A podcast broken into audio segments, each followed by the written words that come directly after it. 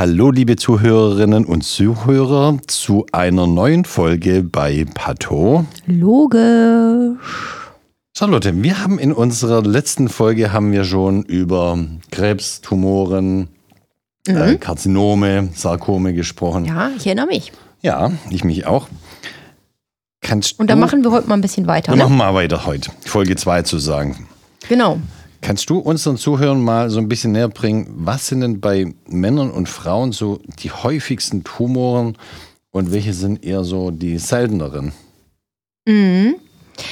Genau, das ist ja tatsächlich eine Frage, die man ähm, nicht nur einfach so, so wissen muss, so just for fun, sondern tatsächlich, was auch bei uns ja in der Diagnostik immer eine ganz große Frage ist, wenn wir mal durchs Mikroskop gucken und eine Probe angucken, wo drauf steht irgendwie Verdacht auf Tumor, dass wir irgendwie gucken, Männlein, Weiblein, wo ist es her und dann mal so reingucken und direkt so einen Abgleich machen mit, kommt das hin mit dem, was ich vielleicht schon vermute. Ja. Nämlich wirklich äh, bei Differentialdiagnosen, also bei verschiedenen Erkrankungen, die man so im Kopf hat, was man vielleicht da gerade so sieht, muss man immer überlegen, ähm, kann das überhaupt plausibel sein oder ist dieser Tumor eigentlich mit der Wahrscheinlichkeit an der Stelle in dem Alter gar nicht vorhanden? Genau. Also geht das gar nicht. Also Spruch, wie immer, was häufig ist, ist häufig, was selten ist, ist selten. Das ist für uns ganz wichtig. Ganz wichtig. Ähm, Unsere Differentialdiagnose in der Pathologie, aber auch in den klinischen Disziplinen geht ja. wirklich los am Alter Geschlecht, da, da fängt schon die Differentialdiagnose an. Mhm. Ein Prostatakarzinom und eine Frau, das passt nicht zusammen. Ähm, äh, ja, eine Frau hat keine Prostata, ja. das, das stimmt. Ein kleiner Junge und ein Lungenkarzinom passt auch nicht zusammen. Genau. Lungenkarzinome sind Erkrankungen des äh, höheren Lungenkrebs, Lebensalters. Genau. Lungenkrebs sind Erkrankungen des höheren, höheren Alters. Und da fängt es sofort an und wir kriegen, wie du schon gesagt hast, öfters mal auch einfach nur äh, ein, eine Biopsie aus einem Rundherd irgendwo am Körper, was eine Metastase sein könnte. Und da geht sofort anhand von diesen epidemiologischen Daten also von den Häufigkeitsstatistiken geht bei uns sofort die Differentialdiagnose los und wie gesagt nicht nur bei uns Pathologen, sondern auch bei den klinischen Disziplinen. Genau. Ja. Also Epidemiologie, Häufigkeitsstatistiken, genau. Ja. Und dann ist es so, wenn man jetzt mal so ein paar Mal rausgreift, das ist auch so ein bisschen meine Eselsbrücke, wenn wir mal äh, Männlein, Weiblein auseinanderhalten, und du mhm. hast es gerade schon gesagt, die Prostata, die hat nur der Mann. Mhm. Und das ist so meine Eselsbrücke, dass Prostatakrebs ist tatsächlich auch der häufigste Krebs des Mannes. Kann man sich ja ganz gut merken. Immer außerhalb von den Hauttumoren, nämlich die wirklich allerhäufigsten Tumoren sind ist immer die Basaliome, ein semimaligner Tumor und die, der weiße Hautkrebs, die Plattenepithelkarzinome der, der Haut. Die mhm. sind da immer ausgenommen. Weil das sind mit Abstand die allerhäufigsten Tumoren. Die sind aber eben auch relativ gut therapierbar, weil sie an der Hautoberfläche entstehen. Ja, ja, danke für den Einwand. Das hatte ich ja. gerade gar nicht äh, im Kopf, mhm. aber ist, ist klar. Ja. Genau. Ähm, und aber wenn wir dann mal zu, zur Frau gehen, da ist meine Eselsbrücke immer, ähm, die Frau hat eine Brust, Mann hat auch eine Brust, aber die Brust ist bei der Frau so ein bisschen auffälliger und das ist meine Eselsbrücke, Nein, dass ich sage, ähm, also der Brustkrebs ist dann der häufigste Krebsform bei der Frau. Genau. Und dann ist es so, dass ähm, kann man sich auch ganz gut merken, an zweiter Stelle, das gilt dann für Männlein sowie Weiblein auch gleichzeitig, an zweiter Stelle bei beiden Geschlechtern ist dann der Lungenkrebs. Mhm. Ähm, einfach Hauptrisikofaktor ist da ja das Rauchen. Wir machen da bestimmt eine eigene Podcast-Folge noch ähm, mhm. von und das ist also da für beide auf Platz zwei. Mittlerweile bei beiden auf Platz zwei. Jetzt muss man sagen, so vor 30, 40, 50, 60 Jahren. Ja, war das noch anders? War das genau. noch anders. Da war das Platz zwei bei den Männern, aber bei den Frauen galt der Lungenkrebs als äh, fast extrem, nicht da. Fast nicht da, extrem selten. Das hat sich nämlich, wenn wir ja mittlerweile alle wissen, äh, der Hauptrisikofaktor und die Hauptursache auch für die Entwicklung eines Lungenkarzinoms ist, die, ist das Rauchen. Mhm. Und bis zum Zweiten Weltkrieg ungefähr war Rauchen eine reine Männerdomäne. Frauen haben nicht geraucht.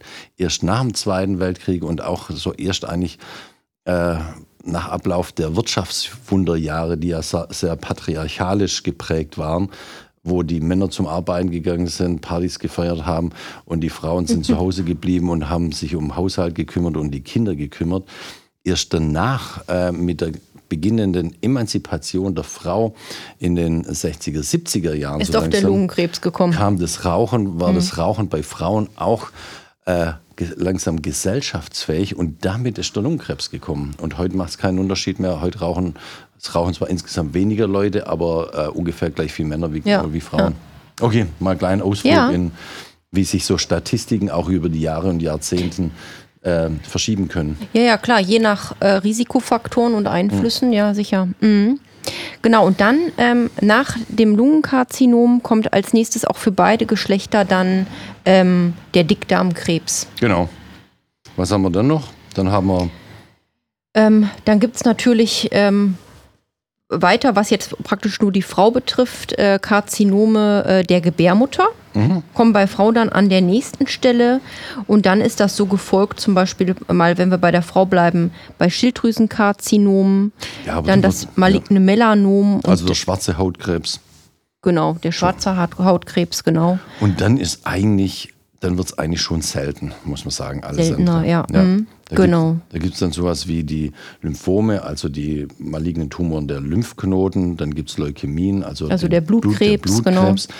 Dann gibt es äh, von der Bauchspeicheldrüse den Pankreaskrebsarten und dann noch von der, äh, von der Niere. Aber das sind schon irgendwie alles äh, ähm, Krebsarten, die sind selten, die kommen mit einer Häufigkeitswahrscheinlichkeit im unteren einstelligen äh, Prozentbereich vor. Mhm. Bei Männern ist noch nach dem Kolonkarzinom, also, also dem Dickdarmkrebs, mhm. das Blasenkarzinom häufig wo auch der häufige, der einer der wesentlichen Risikofaktoren eben das Rauchen ist. Und dann kommt dann auch danach schon der schwarze Hautkrebs, also das Melanom. Und dann wird es wirklich schon mit, ähm, mit dem Krebs der Niere und die Lymphome und Leukämien wirklich eher geht es in die selteneren Tumoren über. Ja, genau. Mhm. Gut. Ja, und im Grunde waren das ja die Zahlen für die ähm, Krebsneuerkrankungen. Mhm. Genauso gibt es aber auch Statistiken, die sozusagen ähm, ausdrücken, wie bösartig sind jetzt die einzelnen Krebsarten? Das heißt, wie ist die Sterberate äh, genau. bezogen auf die einzelne Krebsart? Äh, genau, also wie tödlich. Wie tödlich ist genau. das? Genau, also genau. Das, genau. Ist, das ist im Grunde genau die Frage, wie tödlich ist es jetzt, wenn man sagt, XY hat den und den Krebs. Genau. Und wir haben ja am Anfang gesagt, der häufigste Krebs bei den Frauen ist das äh, der Brustkrebs und bei mhm. Männern der Prostatakrebs. Mhm. So, wenn man sich jetzt aber anschaut, wie, wie wahrscheinlich man an dem ganzen äh, jeweiligen Tumor stirbt, dann ist dann auf einmal nicht mehr der Brustkrebs und der Prostatakrebs bei Frauen bzw. Männern am häufigsten, sondern am häufigsten ist das Lungenkarzinom, dass man daran stirbt. Mhm. Und das ist eben Ausdruck dafür, dass das Lungen, äh, der Lungenkrebs ein deutlich aggressiverer Tumor ist als, als das Prostatakarzinom. Bei den Todesraten ist nämlich das Prostatakarzinom nur noch bei den Männern auf, auf. Platz 3 mhm. und der Brustkrebs auf Platz 2. Das sagt also, Brustkrebs ist ein bisschen aggressiver als das Prostata, äh, der Prostatakrebs, aber Lungenkrebs ist für beide Geschlechter der aggressivste. Das führende, Krebs. Ja. genau. Ja. Gut. Und das, ähm, der Dickdarmkrebs, der bei beiden auf Platz 3 war, bei den Häufigkeiten, äh, verteilt sich praktisch bei den Männern ja. auf Platz 2 und bei den Frauen dann auf Platz 3, also ist so ein bisschen hinten an. Ja. ja. Also deswegen muss man auch immer genau schauen, welche epidemiologischen, also äh, bevölkerungsstatistischen Werte hier vorliegen, was angeschaut wird. Geht es um die Neuerkrankung oder um die Todesraten bei mhm. den jeweiligen Krebsen. Und das gibt eben ganz wichtige Aufschlüsse eben auch für uns Mediziner, wie aggressiv ein Tumor ist. Zum Beispiel, jetzt gibt es ja auch die Möglichkeit, dass ein Mensch äh, zwei Tumoren gleichzeitig hat. Mhm. Zum Beispiel ein Mann kann ein Prostatakarzinom haben und einen Lungenkrebs ja. haben. Dann ist immer ganz wichtig, welchen behandle ich vorrangig. Genau. Und dann behandelt man natürlich dann immer den aggressiveren äh, Tumor vorrangig vor dem weniger aggressiveren. Ja. Und das sind auch ganz wichtige Informationen. Das muss man einfach im Hinterkopf haben als Mediziner. Genau, das, das merkt man ja auch immer, wenn wir hier mal in den Tumorkonferenzen mhm. sind. Ne? Und Genau. Aber Sven, ich habe schon den Eindruck, wir sollten zu den häufigsten Krebsarten tatsächlich mal Einzelfolgen aufnehmen. Das soll, lohnt sich bestimmt mal. Können wir auf jeden Fall machen. Ja. ja. Gut. Die Frage ist ja dann auch immer, wie entsteht Krebs? Mhm. Charlotte, möchtest du da mal was dazu sagen? Wir haben es ja schon ein bisschen genau. angedeutet. Also ein paar Sachen tatsächlich haben wir schon angesprochen und das ist ja auch allgemein bekannt. Also spontan fällt mir jetzt ein, ähm, Rauchen natürlich fürs Lungen, äh, äh, für den Lungenkrebs. Aber nicht nur von Lungenkrebs. Nee, nicht nur, ja. aber das ist so immer das Erste, an das man denkt, weil ja. man ja ähm, sozusagen das Nikotin direkt einatmet und das direkt in der Lunge landet. Aber ja. natürlich ganz wichtig, ähm, andere Krebsarten sind dadurch auch äh, sozusagen mhm. begünstigt. Mhm. Ähm, dann, was einem sofort auch einfällt, wenn wir an den Hautkrebs denken, ist eben UV-Strahlen, also äh, Sonnenlicht, deshalb nicht äh, ohne Sonnenmilch äh, im Sommer rausgehen. Mhm. Weiß man ja im Grunde auch. Genau. Das weiß man auch noch nicht so lang. Nee, so lange weiß man das ja, nicht. Ja, als das ich noch groß geworden bin, da gab es, oder kleiner Junge war, da gab es noch gar keine richtige Sonnencreme und sowas. Und äh, da galt ja auch Braun noch so richtig als, als Schönheitsideal. Das hat sich auch in den letzten Jahrzehnten erst stark gewandelt und Bewusstsein entwickelt, mhm. dass man mit der, mit der Sonnencreme, mit dem UV-Schutz eben auch Hautkrebs, den schwarzen Hautkrebs wie auch den weißen Hautkrebs ähm, vermeiden kann. Ja. ja. Und dann, ähm, was man vielleicht nicht so richtig weiß, ähm, weil man das eher so, sozusagen mit Herz-Kreislauf-Erkrankungen wahrscheinlich assoziiert, ist aber tatsächlich auch äh, die Ernährung. Also wie ernähre, äh, wie ernährt man sich? Hat man ein gutes Gewicht oder ist man ähm, praktisch ja, fettleibig, zu dick? Äh, aber auch ähm, unabhängig vom Körpergewicht wie ernähre ich mich? Man weiß heute, dass man, wenn man wenig Ballaststoffe isst, zum Beispiel auch das Krebsrisiko ansteigt für ja. den Dickdarmkrebs. Kalorienreiche, ballaststoffarme Ernährung und mhm. Bewegungsmangel sind Risikofaktoren nicht nur für den Dickdarmkrebs, aber vorrangig ja. für den Dickdarmkrebs, aber auch für andere Krebsarten. aber eben überhaupt Krebs und nicht nur ja, irgendwie genau. Herz-Kreislauf-Erkrankungen. Genau. Ne? Das muss man ja mal wissen. Mir fällt noch zu den krebserregenden Stoffen äh, noch zwei ein. Einerseits äh, das Asbest. Ja. Das kennen ja auch viele noch, ähm, weil das viel in Gebäuden ver, äh, ver, verbaut wurde als ähm, guten Baustoff, stabiler Baustoff, der auch nicht brennfähig ist und extrem günstig war. Aber wenn Asbest freigesetzt wird und die Lunge eingeatmet wird, dann gibt es da auch einen bösartigen Tumor, das maligne Mesotheliom der, ähm, der Brustfellhöhle. Ja. Mhm. Oder eben auch ähm, bei der Arbeit, ne? als Berufserkrankung genau. gibt es das ja natürlich auch, aber Asbestarbeiter, genau. Ähm, ja, und dann äh, etwas, was so in den letzten Jahren ja bekannt geworden ist, auch durch die Impfung, die es jetzt gibt, zum Beispiel äh, das HPV-Virus, mhm. humanes Papillomavirus äh, ja. in Lang. Ähm, das ja zum Beispiel auch ähm, Krebs ähm, des Gebärmutterhalses fördert. Ja. Unter anderem. Für diese Entdeckung, dass Viren Krebs auslösen können, hat ein Deutscher, nämlich der Professor Zurhausen, damals Direktor des Deutschen Krebsforschungszentrums in Heidelberg, hatte der den ähm, äh, Nobelpreis für Medizin bekommen. Bis er den aber bekommen hat, ähm, wurde er massiv dafür angefeindet und ausgelacht, ähm, weil seine die anderen Kollegen, viele andere Kollegen gedacht haben, der spinnt total, Viren können doch keinen Krebs auslösen.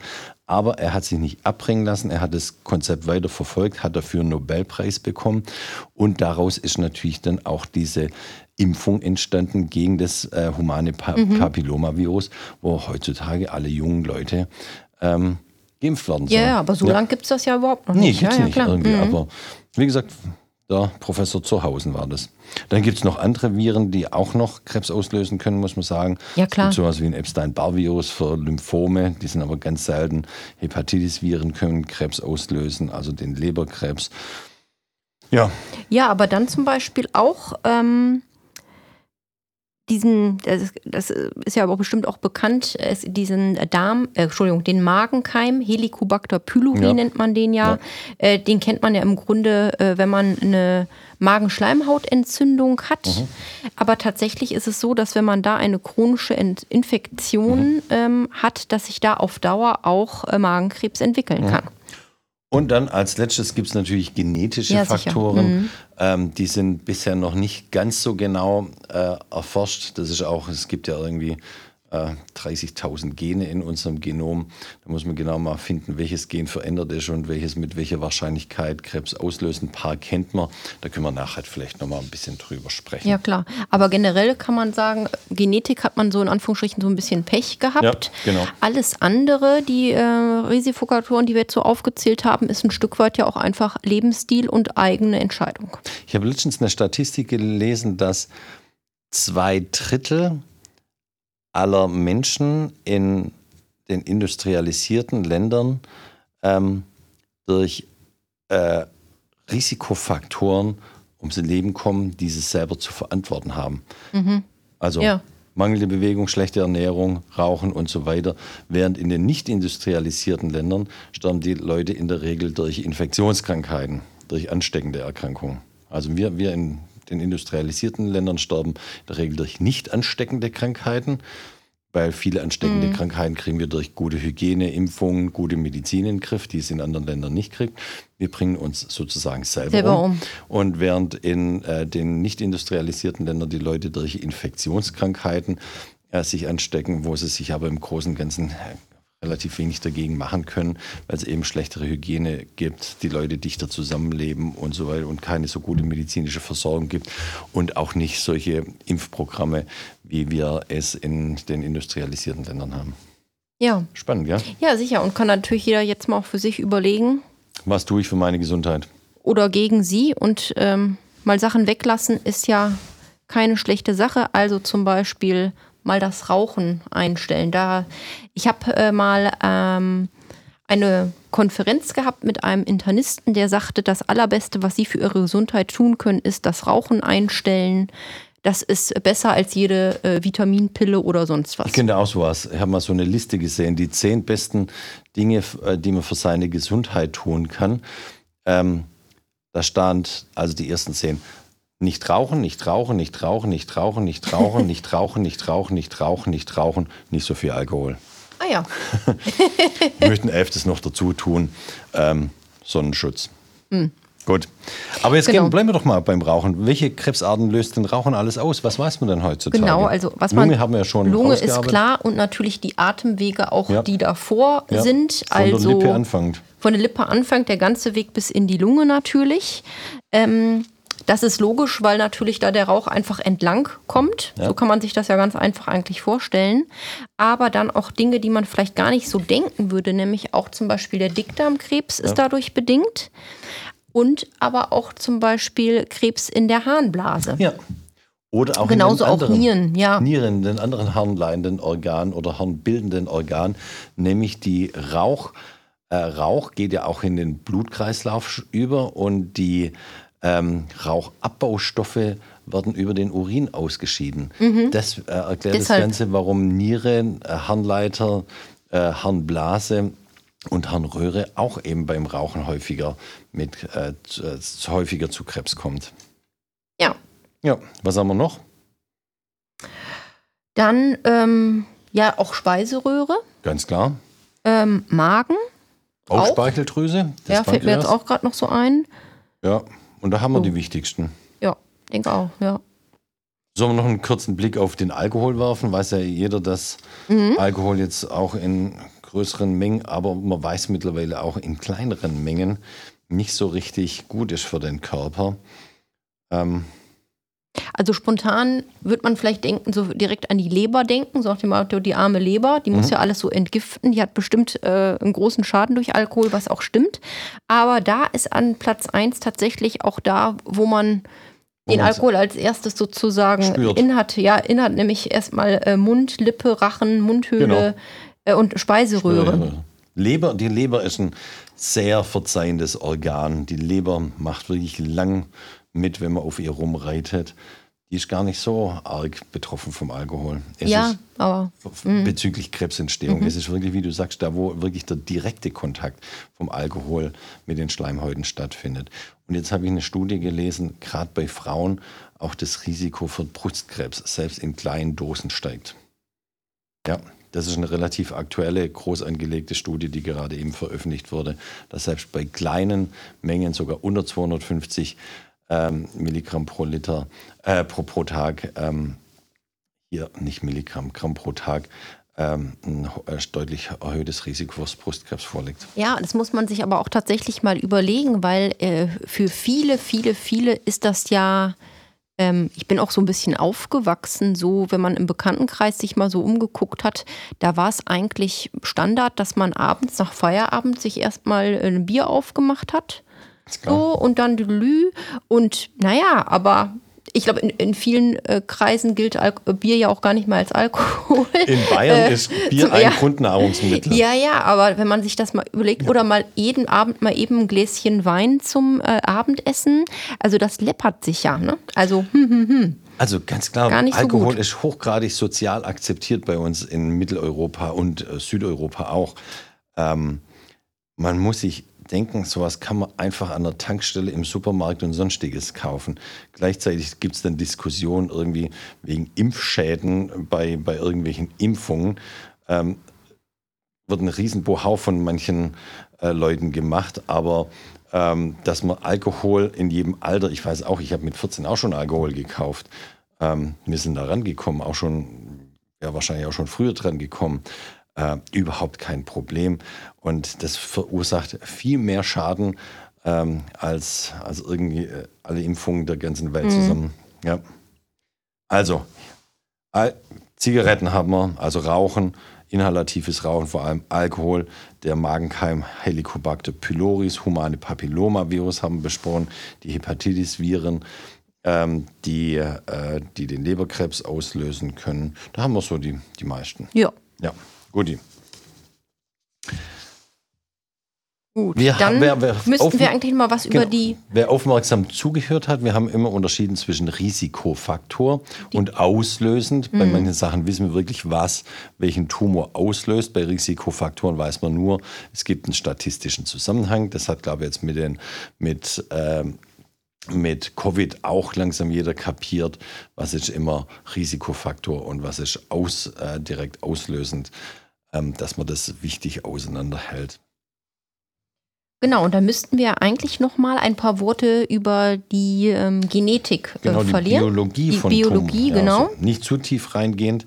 Ja, aber so mal, ja. mal anreißen. Ähm, also ganz generell kann man sich überlegen, wie entsteht eigentlich ein Tumor? Ein Tumor ist ja eigentlich was, was der Körper nicht haben will.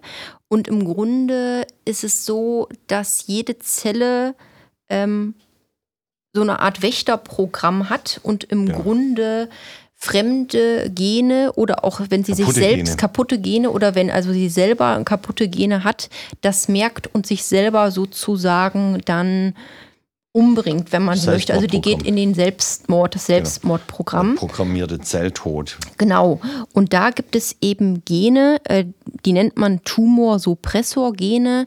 Das bedeutet, die nennt man auch Wächter des Genoms. Das heißt, das sind Gene, die merken, wenn andere Gene kaputt sind oder mutiert sind, also sich verändert haben und bösartig werden, ähm, dass die diese dann ausschalten können. Genau, das ist so sozusagen, wenn die Zelle merkt, ich bin bösartig geworden, bevor ich den ganzen Organismus, in dem ich lebe, äh, mit meiner Bösartigkeit umbringe, äh, bringe ich es, mich lieber selbst bringt es sich um. lieber selber um. So ist das genau. Und genau. Das sind die Tumorsuppressorgene.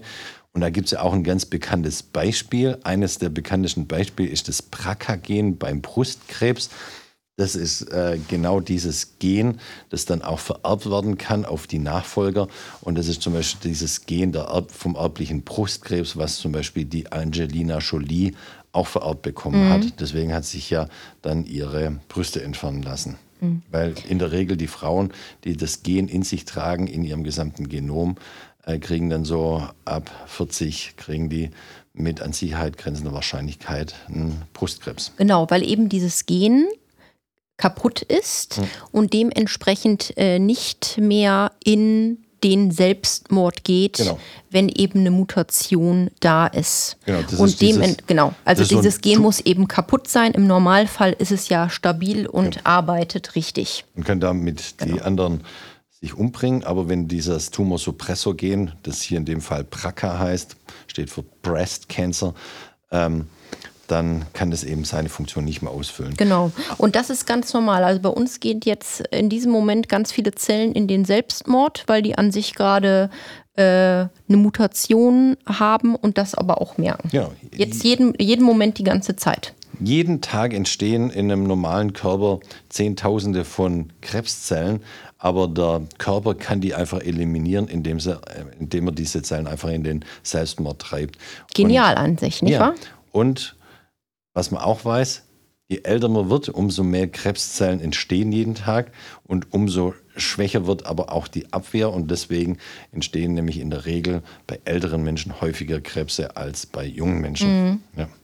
Wir haben aber noch eine andere Möglichkeit äh, für die Entstehung von, also auf genetischer Ebene für die Entstehung von Krebs. Da möchte ich auch wieder beim Brustkrebs bleiben.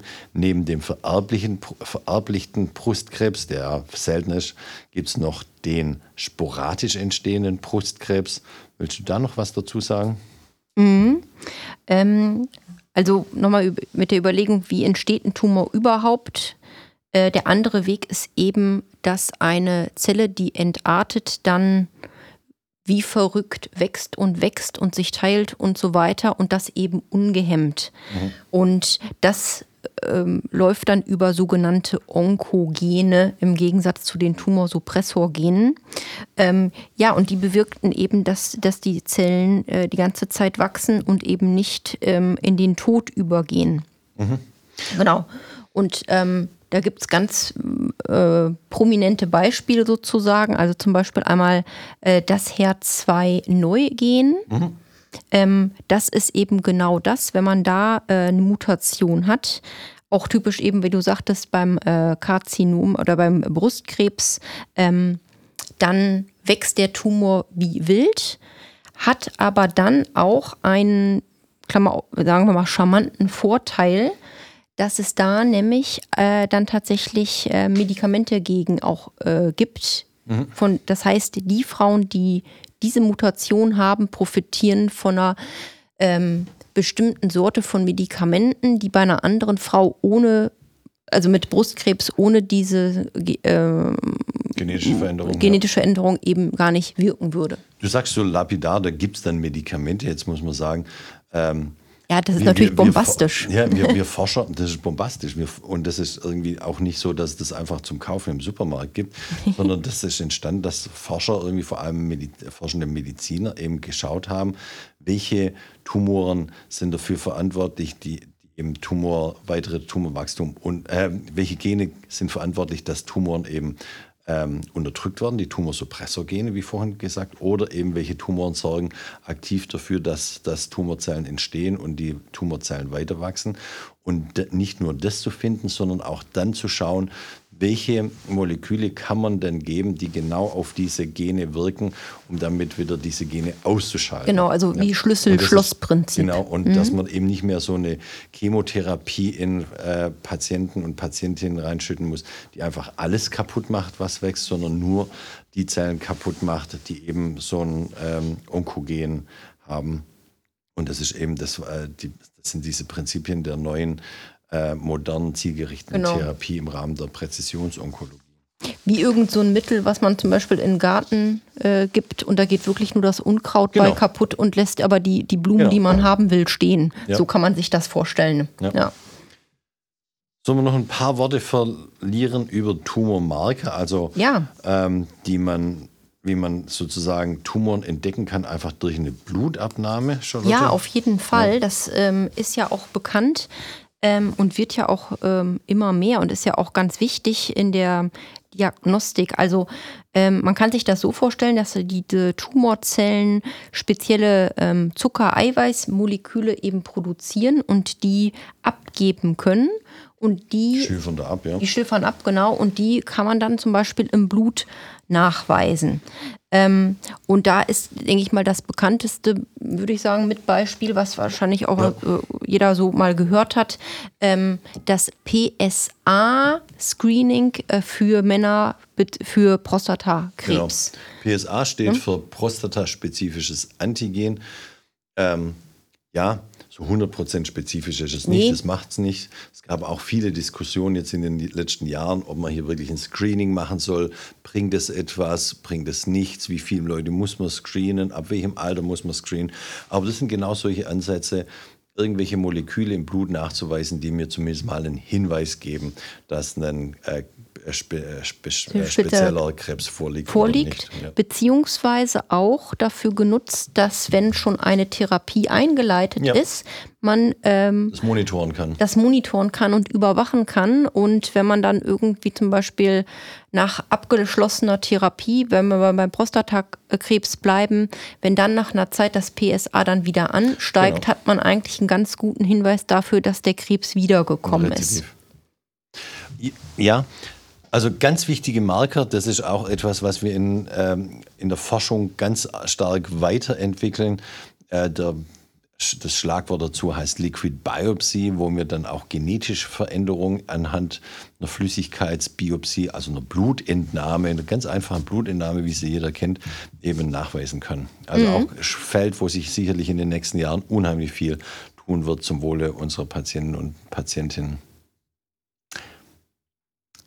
Charlotte. Ja. Ich denke, das war jetzt so ein ganz guter Überblick mal über Tumoren ja. an sich. Hm. Und wie gesagt, ich denke, es lohnt sich, dass wir bei den häufigsten Krebsarten da mal, da mal eigene Podcasts mal machen. Genau näher hinschauen. Gut, Charlotte, vielen Dank. Danke auch. Hat mir viel Spaß gemacht wieder mit dir. Mir auch. Was soll ich auch anders sagen? Ja, ich hoffentlich nichts. Und wir bedanken uns bei unseren Zuhörerinnen und Zuhörern. Genau. Und verabschieden uns und freuen uns auf die nächste Folge zu Pato. Loge. Tschüss zusammen. Tschüss.